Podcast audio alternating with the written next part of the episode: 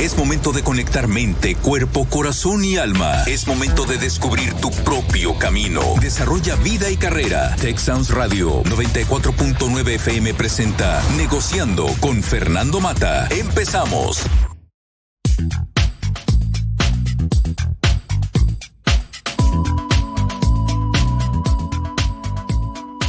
Muy buenas tardes.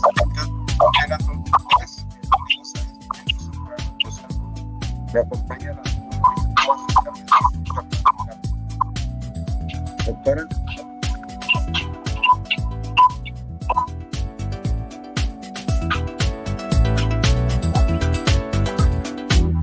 Sí.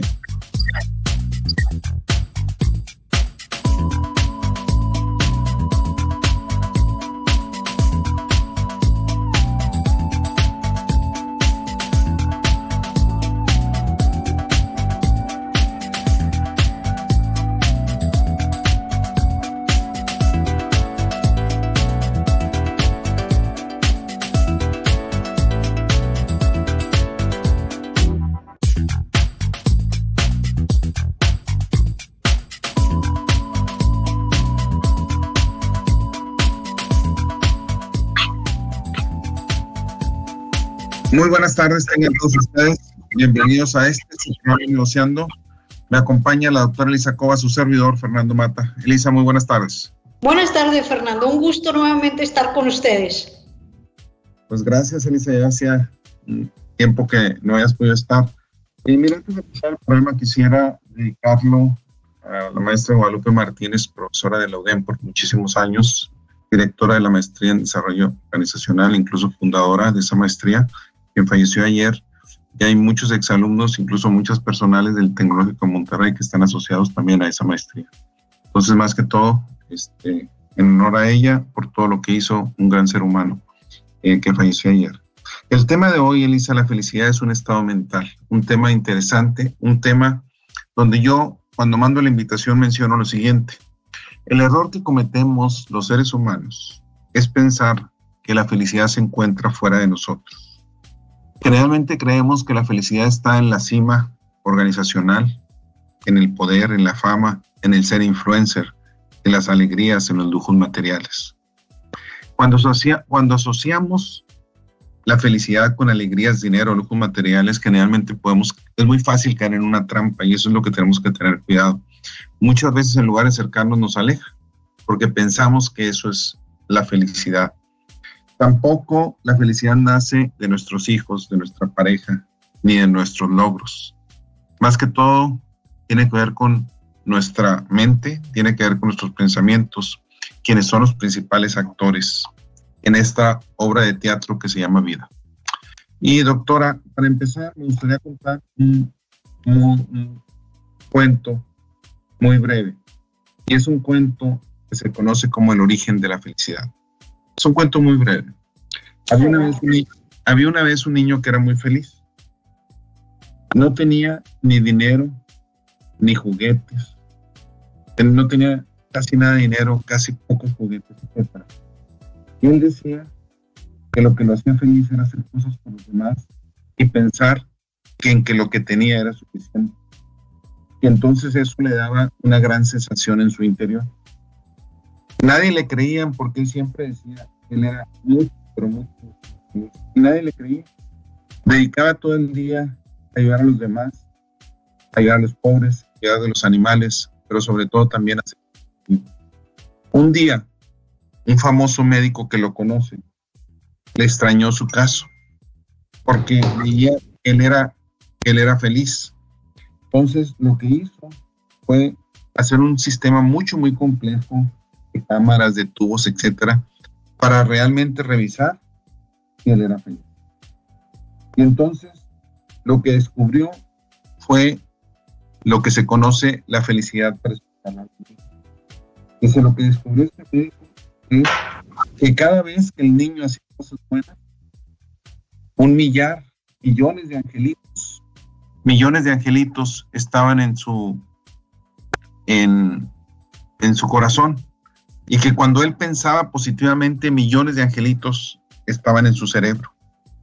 Entonces dijo el médico, siguió estudiando hasta descubrir que no nada más el niño tenía esos angelitos, sino que todos tenemos esos angelitos. Y que cuando nosotros hacemos cosas buenas, los angelitos del corazón empiezan a hacer cosquillas. Y cuando nosotros pensamos positivamente, los angelitos del cerebro.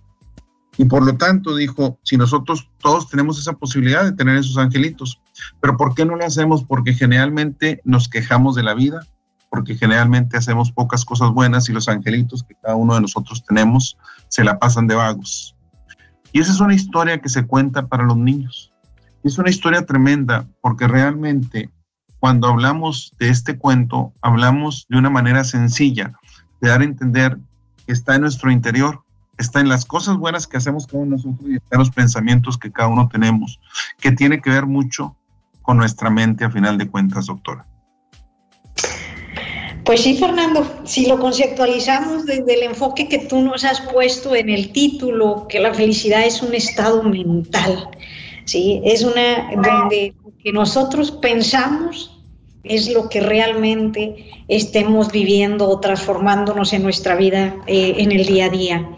Y eso, eso va a ser bien importante porque es qué trae nuestro cerebro en estos días en cada uno de nosotros cómo estamos cada uno de nosotros eh, eh, alimentándonos espiritualmente y con pensamientos y con cuestiones positivas, viéndolo como un estado mental, porque también se puede ver de otros enfoques lo que eh, estaremos viendo el día de hoy de lo que es la felicidad. Pero si lo vemos como un estado mental, donde los pensamientos, como tú lo expresaste, son los actores principales, pues desde ahorita nuestros pensamientos deberían de estar enfocados a cómo disfrutar y sentir esa paz, esa serenidad de vida que nos permita ser felices.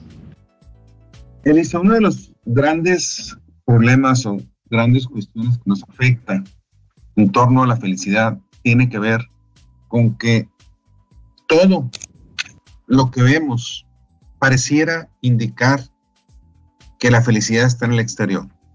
Si yo voy manejando, empiezo a ver lo que viene siendo la contaminación visual, cantidad de anuncios muy grandes en las noches con grandes luces, etcétera, donde me hacen ver que la felicidad está en un maquillaje, que la felicidad está en comer de cierta manera para que el cuerpo luzca, que la felicidad está en adquirir un coche de lujo, que la felicidad está fuera de nosotros totalmente. Y eso es lo que somos bombardeados día a día a día. Y lo encontramos en todos lados. Entonces, pareciera que la felicidad está fuera de nosotros.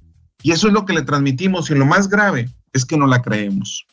Y no solamente no la creemos, sino que lo heredamos a nuestros hijos, lo heredamos a nuestra familia, lo pasamos más adelante y, les y hacemos creer que esa es la felicidad y que es el mundo por el cual que hay que estar luchando día a día cuando realmente no está en eso.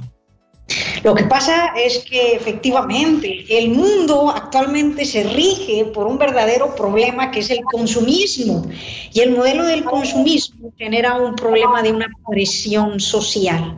Si hay una presión social muy fuerte en nuestra gente, que lo que tú tienes que mostrar con ese exterior que mencionas, pues es decir que yo traigo marca cuando me visto y si no traigo un pantalón de marca o de la moda o una camiseta o una playera de moda, pues estoy fuera de lo, de lo que es el concepto que llamaríamos estar eh, en el sistema adecuado. Estaríamos mal vistos y por lo tanto caería en nuestros pensamientos una tristeza, una depresión, un problema. Así hemos ido encauzando a la gente. Lo que son los medios de comunicación, inclusive los influencers, todo ese tipo de cosas que estamos haciéndole llegar a nuestra juventud, a nuestra niñez y a nosotros mismos. Más que alimentarnos espiritualmente, lo vuelvo a decir, nos estamos alimentando de ese consumismo que creemos que es el exterior, lo que, el caparacho, vamos a decir, que es lo que vale la pena para ser felices.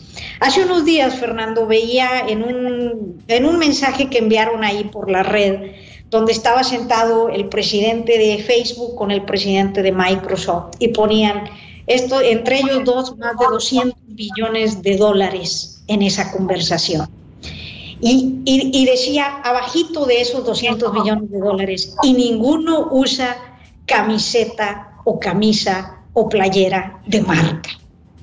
Es decir, no la necesitas. Puedes tener el, tesoro más grande eh, económicamente, ser la persona más rica y no ser feliz. La felicidad se centra en la parte interior y eso será algo de lo que estaremos trabajando en, en cómo hay un camino que recorrer para poder ser o para poder convencerte de lo que es el concepto de la felicidad. Y algo que probablemente tengamos que definir, Fernando, es qué es la felicidad. Fíjate, Mathieu Ricard, que tiene varios libros y donde habla sobre la felicidad y considera uno de los hombres más felices del mundo, dice, incapaces de encontrar, incapaces de encontrar la felicidad en nosotros mismos, la buscamos desesperadamente. Y en objetos, en experiencias, en maneras de pensar o de comportarse cada vez más extrañas. En pocas palabras, nos alejamos de la felicidad buscándola donde no existe. Generalmente la buscamos realmente donde no existe. Y ahí es donde entramos en ese círculo vicioso a final de cuentas, donde realmente somos capaces de seguir una tendencia, somos capaces de dejarnos influir, como tú mencionábamos, incluso por influencers, pero también por los vecinos, también por mi jefe, también por mis amigos, etcétera, etcétera, etcétera. Y es una de las situaciones que da tristeza, y a final de cuentas, cuando hablamos nosotros de riqueza, riqueza no es gastar en marcas. El hecho de que alguien invierta, no invierta, porque a final de cuentas es gasto, gastar en marcas, no significa que esa persona sea rica, a final de cuentas. Riqueza es cuando inviertes y cuando tienes solvencia para poder vivir adecuadamente, pero también ayudar a otros, a final de cuentas, que es una parte importante. Entonces, en ese hecho, el hecho de que a final de cuentas nos vemos influenciados tremendamente y es donde el vacío viene después, doctora. Y eso yo creo que es lo más fuerte, ese vacío que sucede cuando compro un carro nuevo. Me gasté muchísimo dinero, tengo un mejor carro que mis vecinos, lo pongo en mi cochera, entro a mi casa, estoy solo y me siento con un vacío emocional tremendo, porque ese carro no me llena, no me hace feliz, simplemente me hace por un momento el pensar que soy superior a otros cuando ahí no está la felicidad. Sí, sí, sí. Fíjate, este, ahorita que te escuchaba, es, pues somos incapaces de encontrar la felicidad en nosotros mismos muchas veces. Eh, hay algo que quisiera yo mencionar aquí, Fernando conforme uno se va haciendo viejo, esa es la verdad, conforme los años avanzan, y, viejo me refiero en el concepto de, de, llenarte de más sabiduría de la vida, conforme vas pasando en el trayecto de la vida y vas viendo cosas de lo que sucede a tu alrededor, de cuando tu gente se va, cuando las cosas empiezas a... Cuando uno tiene 30 años la vida es muy joven, es muy bella y no piensas más que en disfrutar. Pero cuando los años avanzan, vas observando cosas que no viste antes. Y cuando se te va alguien de la vida, pues vas aprendiendo que las cosas cambian. Y vas conociendo y entendiendo que la felicidad no está en lo que muchas veces uno creyó, en lo que muchas veces uno luchó, en lo que a veces uno se esfuerza en el día a día, en creer que eso dará la felicidad. Y eso va a ser bien importante. Tú mencionabas el coche nuevo, puede ser la casa nueva, puede ser el tener una pareja. ¿Cuántos se obsesionan por querer tener una pareja? Porque creen que eso es lo que les va a dar felicidad y se encuentran con una frustración tremenda.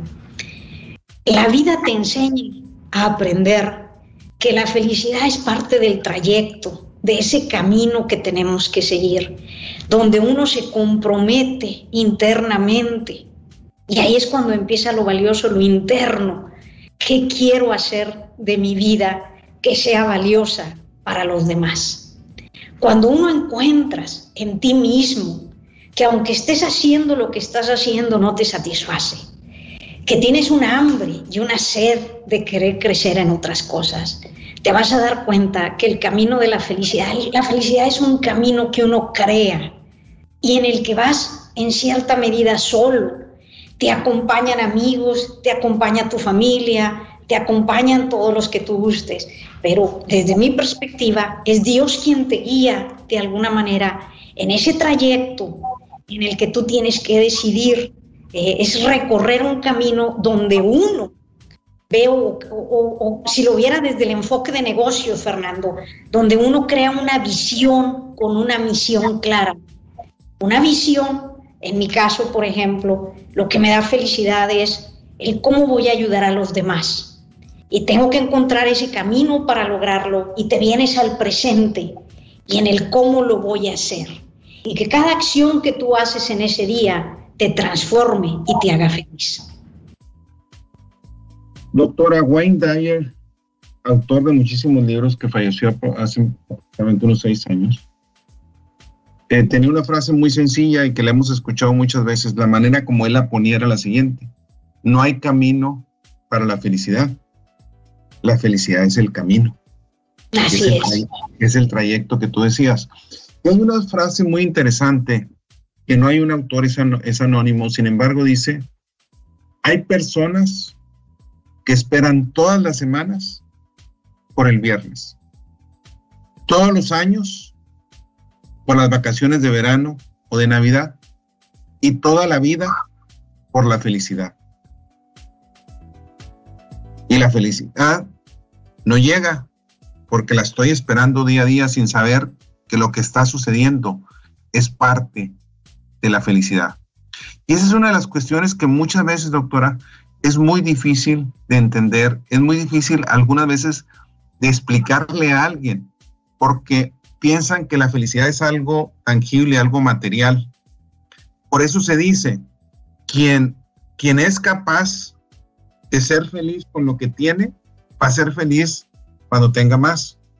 Y quien es capaz, quien no es feliz con lo que tiene, no va a ser feliz cuando tenga más que yo cuando tenga esto cuando no voy a ser feliz, si no soy feliz con lo que ya tengo, no voy a ser feliz nunca. Y es una de las cosas. Debo, quien es más feliz es quien necesita menos a final de cuentas. Y esa es una de las grandes cosas que se nos olvida. Y acumulamos y somos consumistas, como tú decías. Pero lo más triste es que a final de cuentas somos conejillos de indias. Somos conejillos que nos manipulan, nos manipulan tremendamente, nos dejamos manipular. Y esa manipulación, desafortunadamente, no nos encamina hacia la felicidad, nos encamina hacia el perseguir la zanahoria, como lo decía yo en otro programa, esa zanahoria que va, que va buscando el conejito y que nunca la alcanza, o esa liebre artificial que van buscando los galgos en una carrera de galgos y que nunca la van a alcanzar. Y eso es lo que hacemos con nuestra vida. Buscamos la felicidad la buscamos y la buscamos y la tratamos de alcanzar, que nunca la alcanzamos, sin saber que la felicidad es este momento que vivimos a final de cuentas, doctor. Pues sí, Fernando. Yo creo que cuando vuelvo a insistir en el trayecto de la vida, ¿verdad? Cuando, fíjate cómo una persona que a veces cuando se enferma, se transforma. Se transforma en una persona que desea vivir, que desea disfrutar, que desea avanzar y que se quiere comer el mundo y que se da cuenta que todo lo que tú acabas de expresar de cosas externas quedan fuera de la jugada. Y muchas veces eh, nos pasamos la vida este, en esa trayectoria que cuando se nos viene una enfermedad, a veces es demasiado tarde el tratar de entender, cómo disfrutar, el cómo dar, y el cómo ser felices. Eh, yo he visto en las personas que se han enfermado eh, que se transforman, inclusive les ve su cara y muchos de ellos irradian energía de luz, de vida, de fuerza, de valor, de otro tipo de cosas. Es decir, aprenden a entender lo que es el vivir y lo que se requiere para poder vivir con una paz con una serenidad, con una cuestión de que eh, los transforma cada uno de ellos. Y yo exhorto aquí al público a no tener que esperarnos, Fernando, a llegar a enfermarnos para buscar esa dicha y esa felicidad. Y eso está en la parte interna de cada uno de nosotros, está en el ser de cada uno de nosotros, está en el DNA de lo que nosotros queremos entregar a la vida. Eso es lo que se busca cuando se habla de felicidad. Que hay en mí internamente que pueda dar, que cuando me volteen a ver en el reflejo de mi cara, en mis acciones, en mis actitudes, demuestres esa paz, esa calma que hace que la gente te acoja, que disfruta estar a tu lado, que, que quiere compartir momentos contigo. Y es cuando uno se entrega y da lo que es o lo que sería el producto, resultado de lo que llamaríamos felicidad. Pero eso se logra, vuelvo a insistir, a través de un camino donde uno define como individuo qué es lo que quiero dar a los demás. Pero fíjate y obsérvalo, cuando la gente se enferma, aprende. ¿Qué acaso no podemos aprender nosotros desde desde nuestra época eh, joven, temprana o inclusive ahorita a disfrutar y no pensar que dependemos de alguien más, sino que nosotros estamos para dar, no para que me den. Tú da y entrégate en esta vida, en ese trayecto de lo que tú eres y vas a disfrutar plenamente de lo que es la felicidad, de lo que es ser feliz en el mundo, de lo que es transformar al mundo cuando uno da felicidad. Doctora, hay una historia del famoso elefantito, que de niño, de chiquito el elefantito, de pequeño lo atan con una cadena a una estaca. Y el elefante crece y crece y crece y crece y nunca se quita la cadena y la estaca es demasiado débil ya cuando el elefante es muy grande. Bueno, a final de cuentas, ¿Qué es lo que sucede cuando hablamos de la felicidad? La felicidad está ligada a nuestras creencias, a final de cuentas. La felicidad está ligada a nuestras creencias. Y esas creencias están relacionadas con nuestras conductas. Entonces, de alguna manera, nosotros, en base a nuestras experiencias, en base a nuestras creencias, generamos infelicidad en nosotros mismos. Es algo que, como quien dice, no la creemos consideramos que eso va a ser, y es lo mismo lo que le pasa al elefante que no se puede quitar la estaca.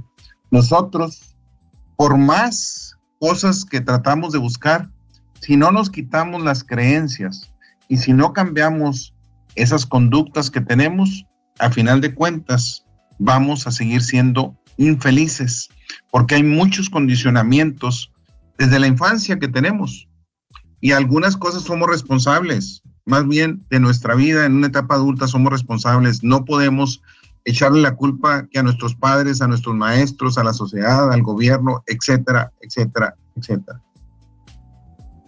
Fíjate, tocas un punto bien valioso, Fernando. Hablando de lo que acabas de expresar, es como el concepto ahorita de nuestra sociedad, que la corrupción, que es cultura, todo es cultura ahorita, es cultural y es cultural. Y entonces eh, te dicen constantemente que como es cultural no se puede cambiar, ¿sí? Cuando en realidad es una, es una situación de cada uno de nosotros. Sabemos qué es lo que está bien, sabemos qué es lo que está mal. Y nos es muy cómodo vivir en el no querer cambiar. Eh, que las cosas se vayan dando, si, porque si los demás cambian, cambio yo. Pero yo no voy a cambiar si ellos no cambian. Es típico escuchar ese tipo de situaciones, ¿sí? Es esencial ahorita una cuestión de transformación y decisión de cada uno como individuo. Así como para que nuestra sociedad cambie, necesito cambiar yo primero que nada. Esa es la exhortación a cada una de estas cosas. Y lo que tú acabas de expresar si quiero cambiar y hablamos en el título que la felicidad era un estado mental, si eso es, es cuestión de que es cierto, pues entonces cambie sus pensamientos, cambie su forma de pensar y sea positivo. Siempre sea positivo en su pensamiento, que todo se puede llevar a cabo, que lo va a lograr, que le va a satisfacer, que lo va a tener, lo que usted considere que pueda ser positivo y, elimine de su mente todos esos pensamientos negativos. Ahora, doctor, antes de irnos a la pausa ahorita, muchas veces la felicidad implica tomar decisiones, implica hacer, decir otras cosas que muchas veces no son bien vistas, que muchas veces la sociedad no la repudia, que muchas veces incluso nuestra familia puede estar en contra. Es donde regresamos y no se puede y no la creemos, porque también implica valentía, a final de cuentas. Muy bien, doctor, damos una pausa, regresamos en un minuto.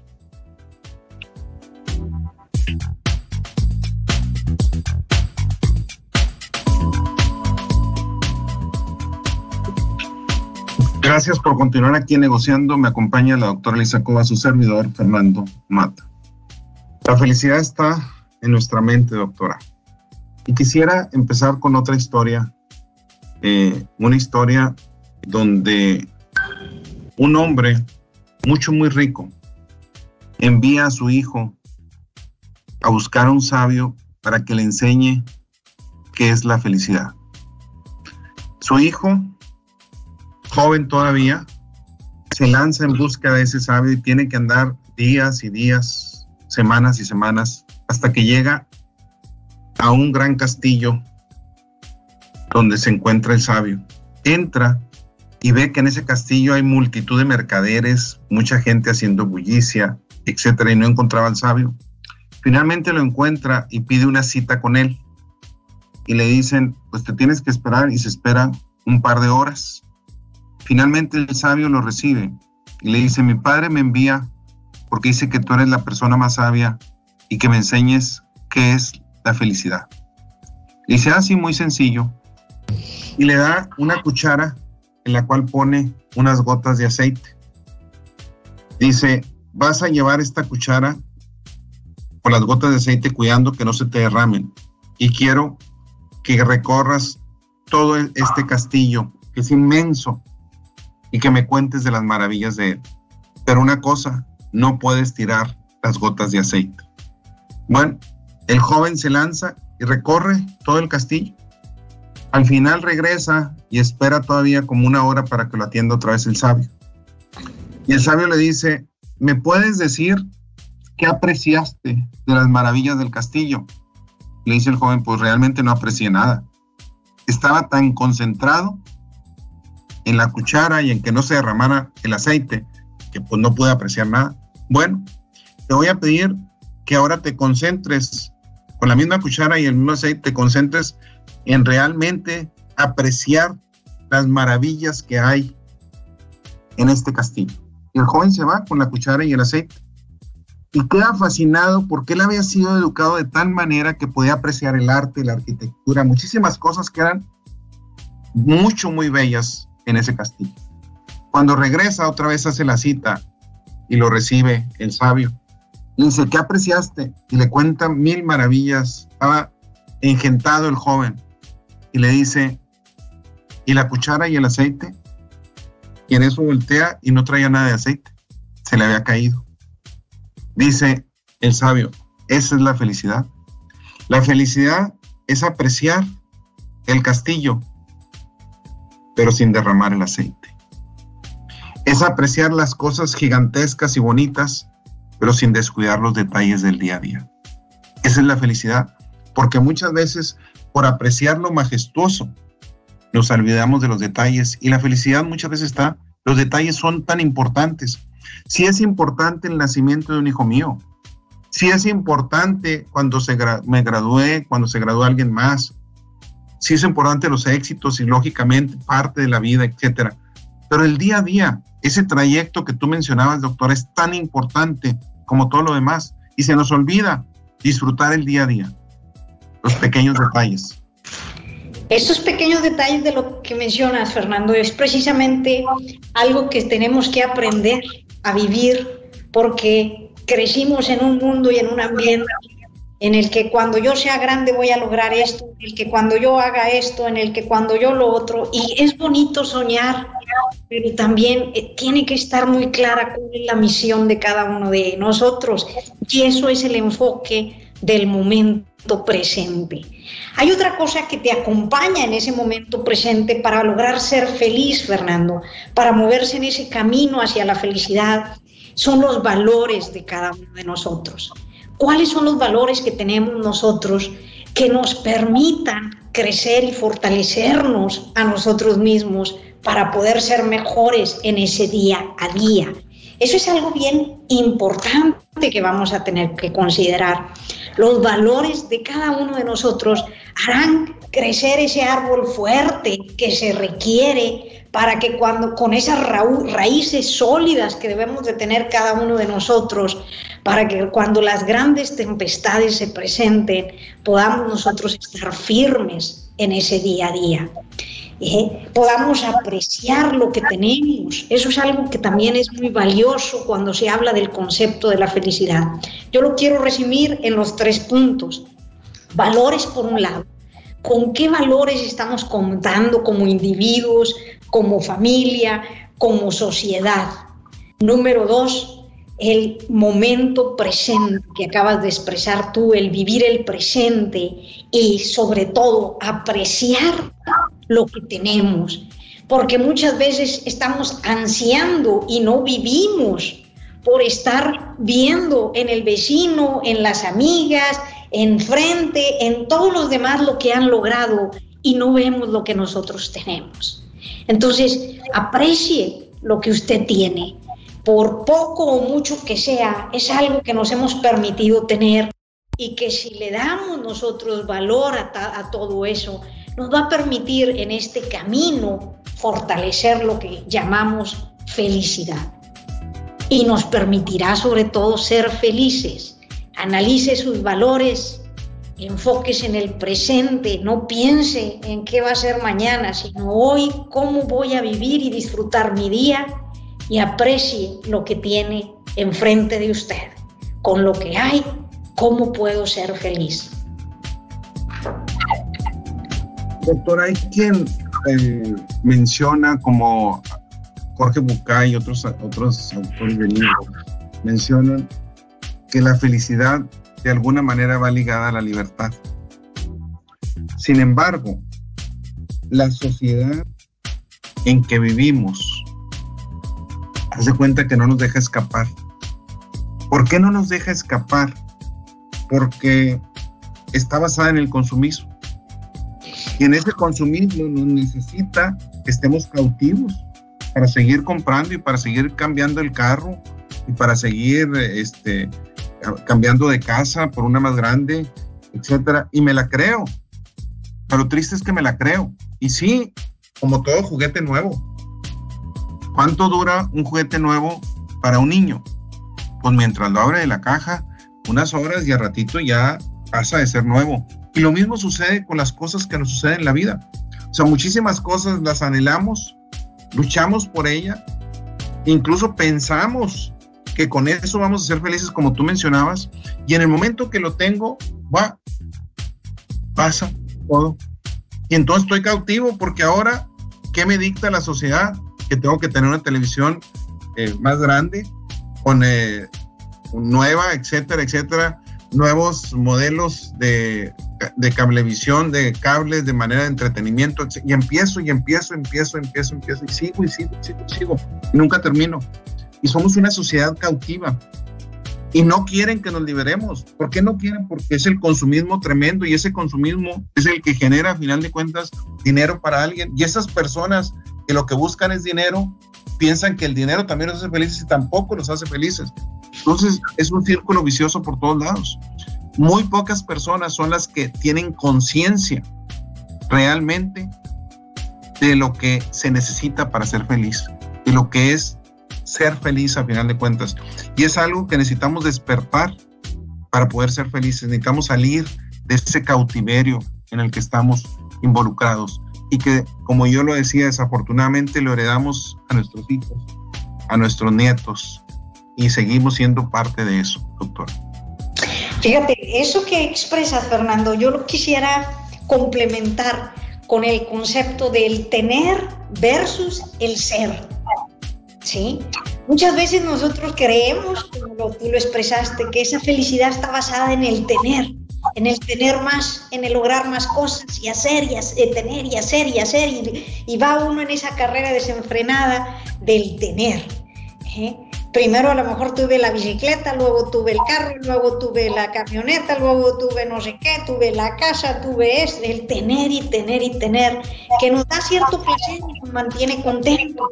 ¿Sí? En cierta manera, pero no nos hace, o sea, es, es momentáneo y cuando lo logra dice, ¿y ahora qué hago? Se queda uno parado inclusive, ¿y ahora qué sigue? Porque no sabes para dónde vas. ¿Cuántos de nosotros nos hemos dado de repente un, un balde de agua cuando sientes que lograste algo que tú querías tener, pero cuando llegaste a eso te diste cuenta que eso no era felicidad? Porque hay una gran diferencia entre el tener versus ser. El ser de uno, lo que yo quiero ser, es cómo, con certeza qué quiero entregar de mi vida, qué he elegido para que mi vida sea, me logre permitir ser feliz. Es decir, cómo le doy, eh, eh, cómo le doy sentido a mi propia existencia. Eso es lo valioso. Que cuando tú, logres algo, no te quedes en ese seco hueco que dices, ¿y ahora qué hago? Ya lo tengo, ¿qué sigue? Sino que uno trace en ese trayecto de vida, que eso es lo importante, en nuestra trayectoria de vida, ¿qué quiero ser? ¿Cómo lo voy a alegrar? ¿Cómo le voy a dar sentido de, a mi existencia? El por qué estoy aquí en la tierra cuál es el valor, qué estoy aportando, qué estoy dando. Y cuando yo logro entender todo eso, eso es lo que me va a permitir forjar ese camino que ando buscando, que me permita el concepto de lo que llamamos felicidad. que no se vaya a malinterpretar el decir quiero un carro mejor con la mediocridad porque puedes decir, no, entonces eres mediocre si te conformas con lo que tienes. No, no, me estoy refiriendo a eso. no, no va por ahí. Es que si tengo 10 carros y 9 nunca los uso, algo no está bien. O sea, 9 nunca los uso. No, pero quiero demostrarle a los demás que yo tengo esos carros, que yo puedo. Y la felicidad no está ahí. Y es una de las cosas que hay que tener cuidado. No hablo que no queramos progresar. Y progreso es bonito y es esforzarnos, pero cuando las cosas me cuestan y también no despilfarrar, porque cuando no me cuestan se notan luego, luego. Mira, doctora, quiero, hay, un, hay una historia que seguro la conoces, que se conoce como el burrito descontento. Y este era un burrito que nunca estaba contento. En invierno lo obligaban, lo encerraban en el establo y tenía que comer pura paja seca e insípida porque era invierno. Entonces él se quejaba Decía, estoy aquí encerrado, comiendo paja insípida. Esto no es para mí. Yo ya quiero que llegue la primavera para que me den hierba fresca, que, de la que crece bien y todo, pero no esta paja seca que está y estoy aquí encerrado. Cuando llega la primavera, el burrito pues empieza a disfrutar de la hierba fresca. Pero entonces el dueño del burrito lo empieza a hacer trabajar tremendamente porque tenía que cargar la hierba en su lomo para todos los demás animales. Trabajaba tanto que decía el burrito, ya no quiero la primavera, ahora quiero el verano. Entonces llega el verano y entonces el burrito, ya voy a ser más feliz. No, lejos de mejorar su suerte, estaba muy cansado porque ahora tenía que llevar las cosechas, los frutos, tenía que cargarlos. Y entonces no estaba nada relajado, decía, ahora que venga el otoño. Llega el otoño y está peor para el burrito, porque en esa época le toca recolectar la uva y otros muchos frutos del huerto que tenía que cargar sin descansar. Cuando llega el invierno, el burrito descubre que era la mejor estación del año, puesto que no trabajaba y podía comer y dormir tanto como él quisiera sin que nadie lo molestara. ¿Qué es lo que nos dice este pequeño cuento? Para ser feliz tan solo es necesario conformarse con lo que uno tiene. Claro, buscar tener otras cosas, pero primero ser feliz con lo que uno tiene, doctora, y eso es lo que es mucho, mucho, mucho, muy difícil. porque estamos bombardeados y porque no la creemos y por las creencias que tenemos a final de cuentas, que lo material es lo que cuenta, que el poder es lo que cuenta, que el tener un puesto más alto en una organización es lo que cuenta, que el ser déspota con otros, cuando yo pueda aplastar a otros, me siento porque soy superior. Cuando nadie somos superiores, definitivamente. A final de cuentas, todos somos seres de Dios y es una de las cosas que es difícil muchas veces de entender y de comprender, doctora. Bueno, volvemos a hablar del concepto de valores, Fernando. ¿Con qué valores hemos sido educados, creados, desarrollados, que nos permite eh, transgredir a nuestra gente, lastimar a nuestra gente, lastimar a los animales, a la naturaleza? Eh, mira cómo estamos en esta zona de Monterrey con la contaminación que tenemos y lo aceptamos, porque hay un valor económico que cree uno que vale más que lo que es la vida de cada uno de nosotros. Yo creo que fácil cada uno de nosotros estamos perdiendo cinco años de vida, fácil, por mantener este sistema de, problemas ambientales que se están viviendo. Eso que acabas de expresar tú es el aceptar y el aceptar cosas que no van, que no son adecuadas, pero que en este vivir del mundo del día al día y en ese modelo de pensar tan individualista que nos está impactando fuertemente en lo que es nuestra vida. Yo quisiera agregar aquí algo más, Fernando, con la pirámide de Maslow, que son las necesidades humanas. Y lo quiero poner esto con el siguiente enfoque. Para aquellos que hemos tenido la oportunidad de estudiar eh, alguna carrera o, aquellos que han leído algo, han encontrado por ahí el concepto de las necesidades humanas y se traduce, o hubo quien como, que lo escribió como la pirámide de Maslow donde se habla de las necesidades, la, base de la pirámide son las necesidades fisiológicas o básicas, el ir al baño, el respirar, el comer, cuestiones por el estilo. Posterior a eso se habla de necesidades de seguridad, es decir, que tenga casa, que tenga este asegurado trabajo, cuestiones por el estilo. Luego se habla de las necesidades sociales, donde uno quiere pues tener amistades, que, que, que la gente te reconozca, el afecto, etcétera. Y conforme va uno avanzando en cada una de estas necesidades, vienen las necesidades de autoestima, que me reconozcan, que me digan que yo soy buena en lo que yo sé hacer. Y ahí la última de las necesidades en las que uno le presta atención es la necesidad de autorrealización. Es decir, me logré realizar como persona, como individuo. Pero fíjate todo lo que tuvimos que haber pasado para llegar a las necesidades de autorrealización. Yo quisiera expresarte, Fernando, que veo una juventud con una mentalidad muy diferente a la de nosotros que estamos mucho más avanzados. Veo jóvenes que han decidido eliminar muchas veces esas necesidades sociales, esas necesidades de la autoestima, de que me reconozcan, y han pasado la necesidad de autorrealización a un término inclusive abajo de sus necesidades de seguridad. Es decir, han empezado con sus necesidades fisiológicas y luego, en lugar de decir, este, entro a las de seguridad, a la social y a la autoestima, apoyo y ayudo a los demás o creo que, que empiezo a ver ya en esa juventud cuál es el legado que ellos quieren dejar en su vida. Algunos nomás escalan la parte de necesidades fisiológicas y necesidades de seguridad. Y una vez que logran un poco de algo de esto, brincan las otras necesidades y conectan la de autorrealización. Yo no sé si tú has tenido oportunidad de verlo, yo lo veo con los jóvenes a que, que empiezan a arrasar y a luchar por cosas que nosotros no tenemos contempladas. Estos jóvenes dispuestos a disfrutar la vida de una manera diferente, entregándose, ayudando a otros, con el respeto por la vida, por el respeto por los demás y donde eso incluye no nomás al ser humano, sino también a los animales y a la naturaleza por sí misma. Mira, doctora, hace no sé cuántos, varios años, eh, hubo un video muy fuerte contra los millennials, que una persona, pedido Simon, como se llama Simon, no recuerdo. Y no sé por qué yo la publiqué en mis redes sociales.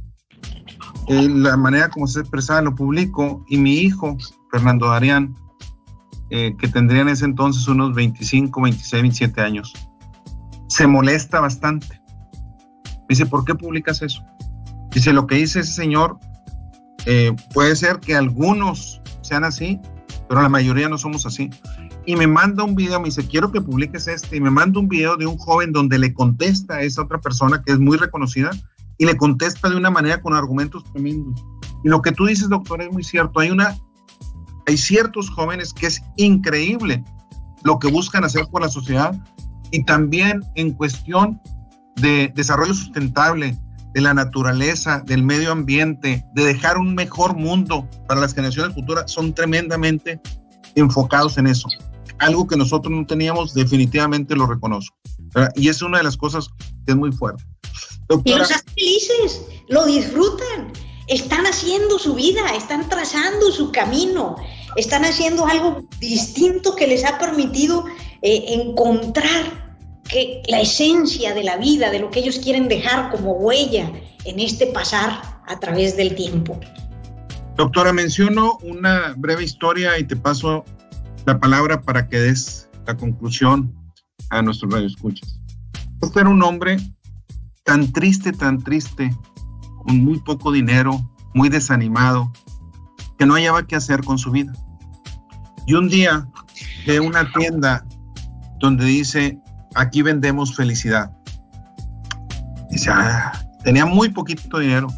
Y entra y le dice al dependiente, a la persona que está ahí, usted, aquí se vende felicidad, claro. ¿Y cuánto cuesta? Dice, ¿cuánto dinero trae? No, pues traigo 20 pesos. Pues le va a costar 5 pesos, nada más. Y el hombre dice, dudando, dice, bueno, pues no me queda otra. Si ya mi vida es un desastre, todo esto, se le da los cinco pesos y el hombre le da una botella con un tapón. Dice, ¿esto es todo? Sí, pero la veo vacía. No. Dice, cuando usted se sienta infeliz, muy infeliz, lo único que va a hacer es destapar, va a oler la botella profundamente y la vuelve a tapar inmediatamente. Pero nada más lo puede hacer una vez al día. Si lo llega a hacer más de una vez al día, le puede dar empacho de felicidad. Trato hecho, sí. Y se va el Señor. Entonces, ese día ya era. Era como mediodía. Y dice, la, de una vez, no, dice, me espero unas dos horas. Porque me dijeron que una vez al día. Se espera un momento, llega a su casa, destapa la botella, la huele rápidamente, la cierra y empieza a sentirse feliz y feliz. Dice, wow. Ya cuando está por anochecer, otra vez empieza a sentir triste. Dice, no, pero no la puedo leer. Me dijeron que nada más una vez al día. Se duerme. Y al otro día se, se levanta muy temprano y dice, no, la quiero leer desde temprano. La huele desde temprano, ¿verdad? Y otra vez, y su esposa estaba sorprendida que su marido era feliz. Y yo todo el día bien feliz y todo eso. Y ya otra vez en la tarde dejaba de ser feliz. Al otro día igual. Y un día dice, no, ahora le voy a dar tres. La voy a leer tres veces, aunque me dijo que no. Y la tapa y empieza a reírse a carcajadas y se le da un empacho de felicidad. Al siguiente día se le quiebra la botella. ¿Y ahora qué voy a hacer? No tenía nada de dinero y no hallaba qué hacer. Y entonces dice, pues voy a la tienda a ver qué me, qué me dicen. Y llega a la tienda y le dice, oiga, se me, se me quebró la botella y no tengo dinero. Dice, no, no se preocupe. Usted tiene otras botellas en su casa, ¿verdad? Pues sí, hay otras. Bueno, con que usted haya llevado la otra y entró a su casa, cualquier botella que usted destape, le va a dar felicidad. Y llega el hombre a su casa y agarra una botella ahí en la que tenía unas cacahuates guardados y lo, lo abre y se siente feliz otra vez. Y así sucesivamente. Al final de cuentas, doctora, la felicidad está en que él se la creía. Y esa era la parte más importante. No era la botella, era el pensar que puede ser feliz, el pensar simplemente. Por eso es que los pensamientos, nuestra mente es la causante, la felicidad a final de cuentas. Doctora, nos quedan unos minutitos. ¿Qué les dice a nuestros radioescuchas? Primero que nada, por lo que tú expresas, no hay como tener pensamientos positivos ante las situaciones más adversas y difíciles de la vida, que sé que cuesta mucho aceptarlo a veces, hay que tener los pensamientos positivos, que eso se traduce en nuestro mundo católico, en nuestro mundo religioso, en cualquiera, en lo que llamamos la fe, la fe, la oración a través de la, de la fe. Y eso marca una gran diferencia.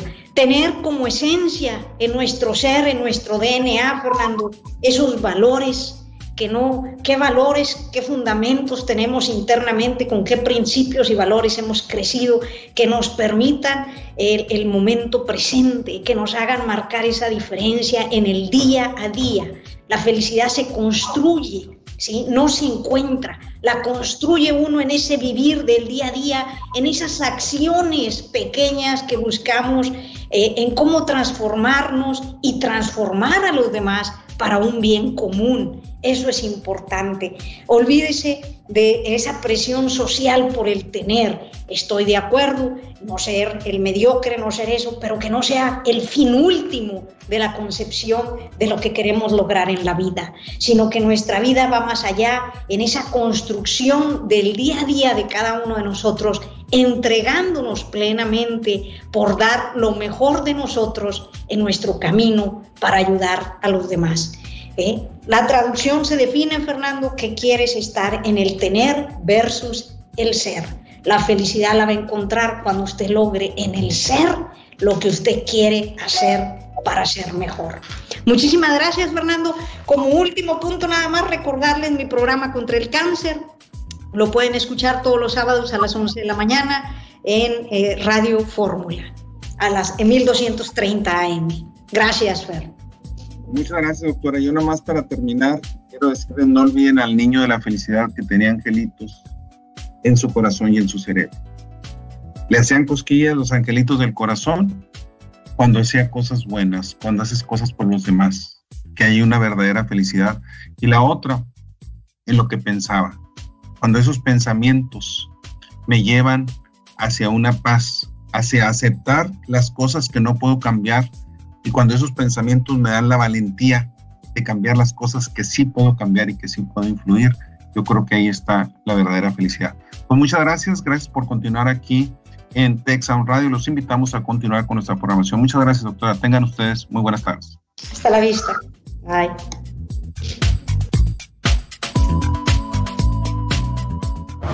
Hasta aquí nuestro aporte. Es momento de que sigas en el camino. No te pierdas nuestra próxima emisión los martes en punto de las 3 de la tarde. Texas Radio 94.9 FM presentó Negociando con Fernando Mata.